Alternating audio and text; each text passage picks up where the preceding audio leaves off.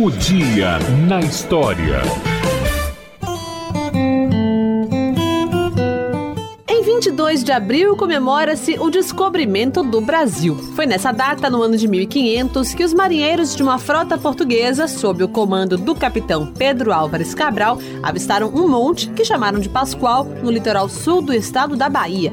Isso aconteceu depois de atravessarem o Oceano Atlântico durante cerca de 40 dias, sem saber com certeza o que iriam encontrar por aqui. A ideia de um descobrimento só é válida sob o ponto de vista dos europeus. Afinal, o território brasileiro já era habitado por seres humanos desde a pré-história.